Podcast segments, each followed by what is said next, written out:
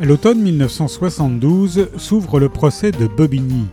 La célèbre avocate Gisèle Halimi y défend la mère de Marie-Claire C., une jeune fille mineure, violée, qui venait d'avorter de manière clandestine. La plaidoirie de Gisèle Halimi, devenue historique, ouvrira la voie à la loi Simone Veil autorisant l'avortement en France trois ans plus tard, en 1975. Cette plaidoirie est un texte essentiel, historique pour le droit à l'avortement en France, et les éditions Folio 3 euros nous proposent de la redécouvrir avec des annexes et des notes de Nathalie Wolfe. L'acte de donner la vie comme l'acte de ne pas la donner, c'est un acte volontaire, c'est un acte de responsabilité.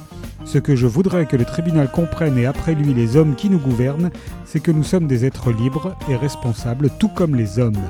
Et puisque nous devons donner physiologiquement la vie, il faut que nous le décidions en être libres et responsables et sans le contrôle de personne.